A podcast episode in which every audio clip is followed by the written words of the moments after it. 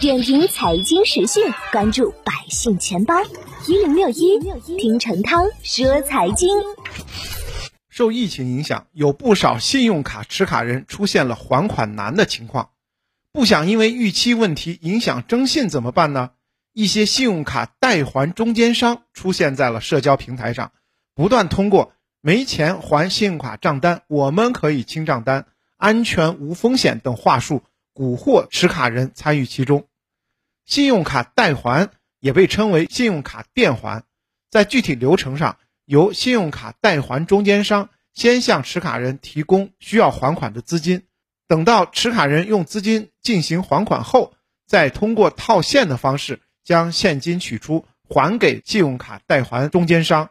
经过这一波操作，在账单日到期后，持卡人就能免除当期逾期的压力。虽然解决了短期还款压力，但代还可不是一笔免费的生意。信用卡代还中间商。往往要向持卡人收取不少手续费，代还一万元收取代还总额的百分之五，也就是五百元。律师提醒，为了实现代还的操作，代还中间商通常还需要搜集持卡人个人身份信息以及信用卡 CVV 码等核心信息，而个人身份信息一旦泄露，首先带来的就是常见的诈骗、侵权等风险。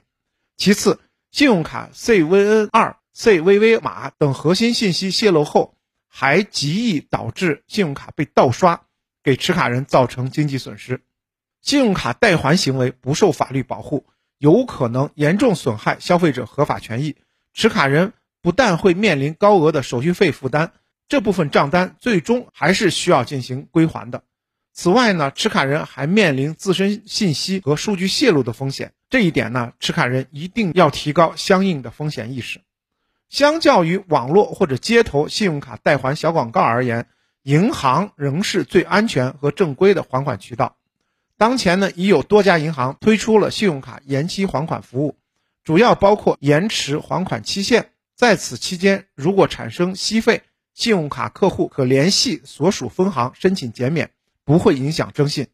也有银行表示，针对疫情影响较为严重地区且首次逾期的信用卡客户。